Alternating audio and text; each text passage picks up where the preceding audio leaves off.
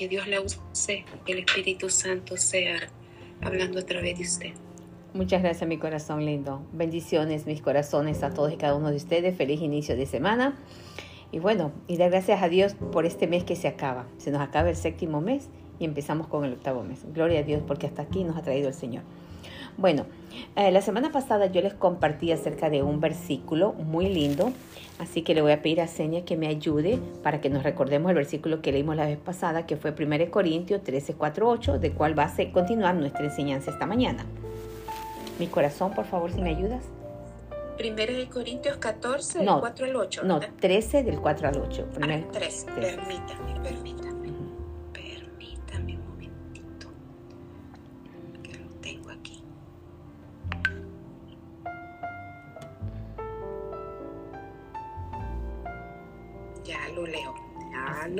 Tranquila. Ese es el versículo principal de la enseñanza, así que quería que los recordáramos de este hablamos la semana pasada y vamos a basarnos esta semana en los siguientes 10 puntos que vamos a tocar. ¿Lo tienes mi corazón? Sí, ya lo tengo aquí. Dice, el amor es grande e increíblemente paciente. El amor es gentil y consistentemente bondadoso con todos. Se niega a estar celoso cuando la bendición llega a otra persona. El amor no se jacta de los logros de uno ni infla su propia importancia. El amor no, no, trafica con la vergüenza y la falta de respeto, ni busca egoístamente su propio honor. El amor no se irrita fácilmente ni se ofende eh, rápidamente. El amor celebra con alegría la honestidad y no se deleita en lo que está mal. El amor es un lugar seguro de refugio porque nunca deja de creer lo mejor para los demás. El amor nunca toma el fracaso como una derrota porque nunca se da por vencido. El amor nunca deja de amar, se extiende más allá del don de profecía que eventualmente se desvanece. Es más duradero que las lenguas que un día callarán. Amor permanece mucho tiempo después de que se olvidan las palabras de conocimiento. Amén. La semana pasada hablamos de esto y detallamos, detallamos las características de este versículo, detallamos las características del amor, todo lo que menciona este versículo y cómo debe ser el amor verdadero. Lo fuimos detallando, fuimos detallando que es paciente, que es bondadoso, que no es egoísta, que no se, que no se enoja fácilmente. Hablamos también de que el amor no es rudo, que el amor se deleita, no se deleita en la maldad, sino que se regocija en la verdad, que todo lo disculpa, que todo lo cree, que todo lo espera, que todo lo soporta y que el amor no se extingue. La versión que nos leyó Senia me encanta porque es una versión más actualizada y me gusta porque es una forma como que a veces le entendemos un poquito más, ¿ok? Porque quizás muchos hemos leído en la, en la versión tradicional, pero esta versión me gusta mucho porque nos explica un poquito más de lo que es. Entonces también vinimos y dijimos, ¿dónde podemos encontrar el amor? Entonces el, el versículo que yo les había dado en ese tiempo era la primera de Juan 4:16, que dice que el que permanece en Dios permanece en amor, porque Dios es amor porque Dios es amor. Entonces, si ustedes me preguntan, hermana Maggie, pero entonces, ¿cómo vamos a, poder amar? Bueno, el primer paso como para, para, bautizarse es creer. Bueno, aquí mismo yo les diría a ustedes los mismos, mis corazones lindos. El primer paso para poder amar y para poder dejarnos amar es eso, es el creer, el creer, porque si creemos en Dios y Él está en nosotros, va a ser fácil poder amar a los demás, va a ser fácil amarnos a nosotros mismos, porque a veces muchas personas, y lo digo por experiencia propia, no nos amamos. Somos los primeros en criticarnos, somos los primeros en vernos los defectos, somos los primeros que al pararnos en el espejo no estamos viendo que el gordito, que la arruga, que la cana, que si el pelo está así, que si las uñas están así, somos los primeros en no amarnos. Y la el segundo y gran mandamiento se basa que dice, ama a tu prójimo como a ti mismo. Entonces al amar al prójimo como a nosotros mismos viene a encerrar todos los demás mandamientos. Porque aquí viene la ley de la siembra y la cosecha. Si no te gusta que te mientan, no mientas. ¿Me entiendes? Si no quieres que te que mm, adultera, si no quieres que adultera, porque no, no seas infiel. Si no quieres mentir, ya les dije, que no mintamos. O sea, todo, todo va encerrado en este mandamiento. Todo va encerrado en este mandamiento. Que si nos amamos a nosotros mismos y nosotros queremos buenas cosas para nosotros, pues nosotros las vamos a dar primeramente. Porque tenemos que dar primeramente para poder recibir. O sea, tú no vas a querer coger ah, fruto de un árbol si no lo has sembrado. Tú no vas a querer coger rosas de un rosal si tú no las has sembrado. Tienes primeramente que sembrar esa rosa para coger esa rosa de ese rosal o sembrar ese árbol para tomar fruto de ese árbol. Entonces así mismo es aquí. Tenemos que amar, tenemos que amarnos a nosotros para poder amar a otra persona. Tenemos que creer en Dios primeramente para que Él permanezca en nosotros y de esa manera poder amar. Y muchas veces diremos humanamente es imposible amar de esta manera con todas estas características que nos da 1 Corintio. Es imposible. Puede ser. Humanamente imposible. Sí, puede ser. Pero démonos cuenta que tenemos un gran ejemplo de alguien que vino a este mundo y se hizo hombre por eso mismo, porque tenía las mismas necesidades fisiológicas tuyas y mías. Sentía calor igual que tú y yo, tenía hambre igual que tú y yo, tenía sed igual que tú y yo, tenía necesidades, todas las que tenemos tú y yo, las tenía también. Entonces ese amor, ese humano que se hizo, ese santo que se hizo humano, ¿para qué? Para venir y demostrarnos ese amor verdadero. Ese es nuestro gran ejemplo. Y nuestro amor no solamente tiene que basarse en sentimientos, sino en decisiones, en que hoy decido amar a mi prójimo. Hoy decido amar a mi cónyuge. Hoy decido seguir amando a mis hijos. Aunque a veces se ponen de un humor que uno dice, de, un, de un genio, de una manera que uno dice, Dios mío santo. Pero Hoy es decidir, decidir seguir amando, decidir seguir amando las cosas que hacemos, decidir seguir amando lo que tenemos, decidir seguir amando. Es una decisión, porque si nos basamos en sentimiento, déjame decirte que el sentimiento muchas veces está arriba, muchas veces está abajo. Entonces una decisión y la decidimos amar, decidimos mm, este versículo, primera de Corintios 13, 4, 3, hacerlo, hacerlo reme en nuestra vida para poder amar a, ese prójimo que a veces no deja que se ame. Yo entiendo que hay prójimos a veces que no ayudan, pero tenemos que hacerlo porque es un mandamiento. Y lo vamos a lograr cuando recibimos al Señor Jesús como nuestro Dios y Salvador. ¿Me entiende? Lo vamos a amar porque Él nos amó de una forma incondicional. Él nos perdonó, Él nos cuidó. Él nos cuidó. Entonces, si Él nos perdonó y Él nos amó y a nosotros hay mucho que perdonar. A mí, hermana Maya, a la hermana Maya hay mucho que perdonar. Y el Señor me perdonó y Él me amó. Entonces, si Él me amó con tanta bondad, con tanta sinceridad, yo también tengo esa capacidad para hacerlo. Porque si Él lo dice, es así. Él no miente. Él no miente. Él no es hombre para mentir, ni hijo de hombre para arrepentirse. Entonces, si aquí está, es porque así es.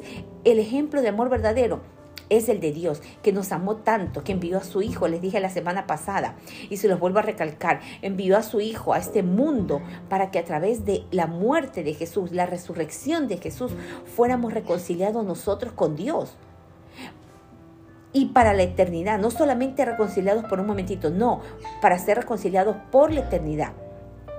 Eso, eso lo hizo desde antes que tú nacieras, desde antes que tus hijos nacieran, desde antes que tus nietos nacieran, desde que antes de que nuestros padres, nuestros abuelos, nuestros bisabuelos nacieran. Él lo hizo desde antes. Y lo hizo por amor a ti y a mí. Y no nos pidió nada. Él no nos dijo, mira, voy a morir por ti, pero déjame que te voy a pedir esto. No, porque tú ni sabías tú que esto pasaría. Ok, y el primer punto, y ese nos vamos a basar en el versículo de primera de Juan 4.10, que dice, Dios te amó primero y en esto consiste el amor. Senia, si lo tienes y me lo puedes leer en tu versión, me gustaría muchísimo.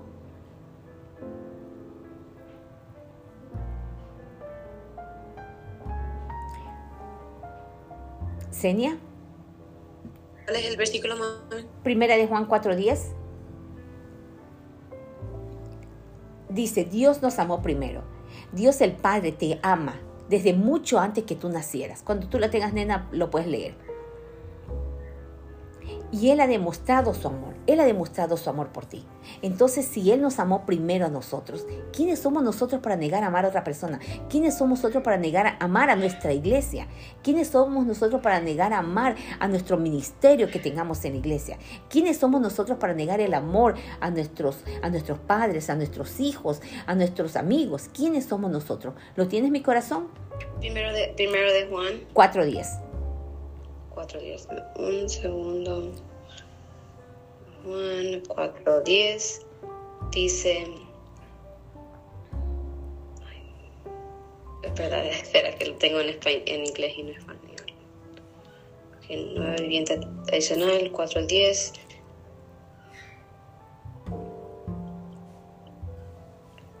Dios toma la iniciativa. Al amarte, Dios primero, Él tomó la iniciativa, como les dije en, lo que estamos hablando primeramente, porque Él mandó a su Hijo. Jesús murió Yo en la cruz. tengo aquí el 4.10. Ok, por favor. Dice, esto es amor. Él nos amó mucho antes de que nosotros lo amáramos. Era su amor, no el nuestro. Él lo probó al enviar a su Hijo para hacer la ofrenda de sacrificio agradable para quitar nuestros pecados. Amén. Amén, amén, amén. Dios nos amó primero. Dios nos amó primero pensando en mandar a su Hijo. A los que somos padres, a los que somos padres y a los que son padres primerizos, yo les preguntaría más esto, porque los que tenemos 10 o 8 dirían, ay, no, ese como tiene tantos. No, a los que tienen un solo hijo, a los que tienen dos. ¿Tú darías tu hijo por una, por una comunidad, por tu país, por tu ciudad, por tu barrio, por tu familia, para que todos se salven? No, Nadie lo haría. Entonces Dios aquí dice que Él nos amó primero. Él mandó a Jesús. Y es como padres, los que somos padres sabemos lo que duele ver sufrir a un hijo. Los que somos padres sabemos lo que duele ver a un hijo en una situación en la que quisiéramos ponernos nosotros para que él salga y, no sufra. Nosotros a veces quisiéramos decir, no, no, no, no, no, que, que no pase por esto. Los padres a veces quisiéramos ponerle a nuestros hijos alfombra roja para que no, para que no vengan y no y no les duela lo que están haciendo, ¿sí o no? Quitarle las piedritas del camino. ¿Cuántas veces los padres no queremos hacer eso? Muchas veces. Y aquí está, Dios nos amó primero. Primera de Juan 4.10 te lo dice. Dios te amó primero. El segundo dice, Dios es tu amigo. Juan 15.13 nos habla de que Dios es nuestro amigo. Y muchas veces, a veces tenemos temor, decimos, no tengo amigo, no tengo nadie con quien conversar, no tengo nadie con quien hablar. Eh, no, no tengo amigos. Pero aquí tienes uno que es un amigo fiel, un amigo que te ama, un amigo que está para escucharte en todo momento. A él no tienes que hacer cita, con él no tienes que pedir, ¿me puedes escuchar? ¿Te puedo llamar en este momento? ¿Podemos conversar? No. Tienes libre albedrío en cualquier hora, las 24 horas, los 7 días a la semana, los 365 días al año, porque la comunicación con este amigo tuyo es directa, mis corazones. Si tienen el versículo, me gustaría que me ayudaran a leerlo. Sí, aquí está. Porque el amor más grande de todos es un amor que sacrifica todo. Y este gran amor se demuestra cuando una persona sacrifica su vida por sus amigos. Amén. Nadie tiene amor más grande que Él. Él, el dar su vida por sus amigos. Y te lo vuelvo a repetir aquí, ¿tú serías capaz de dar la vida por tu amigo? Y a veces vemos casos que han visto gente que, que necesita un riñón, que necesita, qué sé yo, cierta un riñón, porque es de los que tenemos dos, no, no, he escuchado de pulmones, pero de riñón, un ejemplo, y dice, no, es mi amigo, voy a, voy a donarle un riñón mío para que mi amigo siga viviendo, pero le estás donando algo parte de tu vida, pero no es que tú vas a perder tu vida para dársela a él. ¿No es verdad? Pero hemos escuchado esa clase de amistad y es de elogiarla, es de bendecirla, es de aplaudirla, porque es, es algo grande que alguien hace por un amigo. Así yo te pregunto, ¿qué estás dispuesto a hacer tú por tus amigos? ¿Qué estás dispuesto a hacer tú por tu por tu ciudad, qué estás dispuesto a hacer tú por tu familia, qué estás dispuesto a hacer tú, vámonos más allá, por tu por la gente de tu oficina, por la gente de tu compañía, por la gente de tu trabajo, ¿qué estás dispuesto tú a hacer por ellos? ¿Estás dispuesto Ok, no demos la vida por ello, pero ¿estás dispuesto a hablarle del Señor Jesús? ¿Estás dispuesto a llevar la palabra? Y me dirán, Maggie, es que no sé cómo hablarle, cómo le puedo entrar a un amigo a conversarle de Dios, o a una amiga, o a mi gente del trabajo, o porque mi trabajo no me dejan, pero tienes tu hora de lunch, en tu hora de lunch quizás puedes hablar del Señor Jesús. Bueno, vengan a, los grupos de conexión de Ibonet. Ibonet nos enseña de una forma sutil, de una forma inteligente, a cómo hablar tan bonito a la persona para hablar del Señor, porque eso es parte de amar a un amigo, el hacerle conocer de Cristo Jesús. Porque yo te digo, las personas que uno conoce no son coincidencias, Dios te las puso en su camino. Y a veces esas personas pueden necesitar una palabra de ánimo, una palabra de, consuelo, una palabra de salvación. Y Bonet el día, el día sábado de la, de la, del bautizo se dio cuenta que los señores que se contrató para que hicieran los tacos, porque vino una compañía a hacer tacos, eran cinco ellos, y, y se dio cuenta cómo esta persona empezaron a mirar, se acercaron en el momento de que estábamos alabando, en el momento que los pastores empezaron a hablar, y uno de ellos estaba hasta grabando, estaba hasta grabando. Y eso es darte cuenta de la sensibilidad que hay en ese momento, de la atmósfera que está en ese momento. La cosa fue que ella se acercó a ellos, hablaron con ellos y ellos aceptaron al Señor Jesús como su Dios y Salvador. Es una pareja con tres hijos, trabajaban en familia. Se dan cuenta, este es el gran amor de Dios. Ella lo supo hacer. Después esta familia se contactó con Víctor, eh, la familia Álvarez, que fueron los que los contrataron a ellos para que ellos vinieran al, al, al evento. Y déjame decirte, y le dijeron, Víctor, queremos ser parte de esto, Víctor, queremos conocer la iglesia, Víctor, nos gustó eh, eh, esta armonía que hay aquí, esta coinonía que ustedes tienen. ¿Se dan cuenta? El ser sensible, esto es el amor de Dios. Y Dios es tu amigo. Dios es tu amigo. Entonces en cualquier momento que necesites un amigo, ahí está él. Y así de esa manera tú tienes que ser amigo con otra persona. Y el ser amigo con otra persona no solamente poder salvarle su vida, sino también salvarlo de, de, no ir al infierno. Porque esa es la palabra. ¿A dónde irían si no es ahí?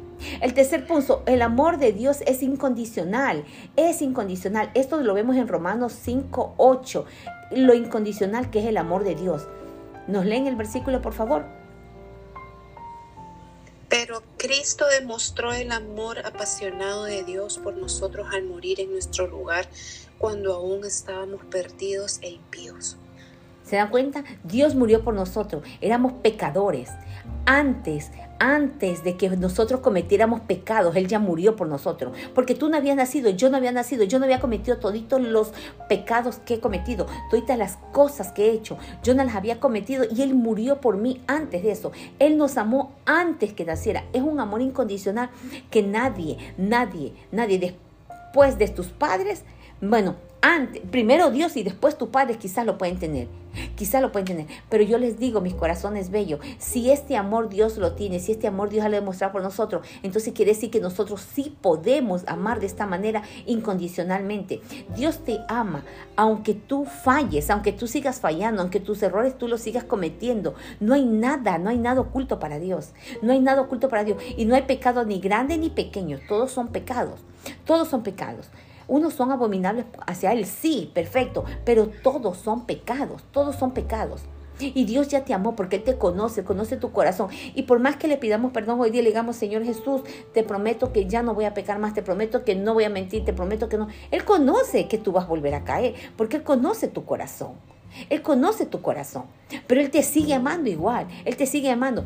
Para Él el amor no tiene límites. El amor de Dios no tiene límites, no tiene, no, no, no, no, se limita a tu comportamiento, no, no se limita a que si estás feliz hoy día o estás triste, no, no tiene límite. Dios siempre está ahí dispuesto para perdonarte y para restaurarte. Dios está dispuesto ahí para tomar tu mano y decirte, ven, levántate. Así que no tengamos temor, no tengamos miedo. A veces tenemos temor porque pecamos o porque caímos y pensamos que, que ya Dios... Dios no nos va a amar o Dios no nos va a perdonar. Él está ahí para perdonarte. Solo tienes que acercarte a Él con humildad, arrepentimiento y aceptar y aceptar su petición de amistad. El Señor está ahí tocando la puerta, diciéndote, aquí estoy, ábreme la puerta, quiero ser tu amigo. Y Él es el amigo fiel, es el amigo, es el amigo, el mejor amigo, el mejor amigo que podemos tener, porque Él está ahí para escucharte en cualquier momento, a cualquier hora.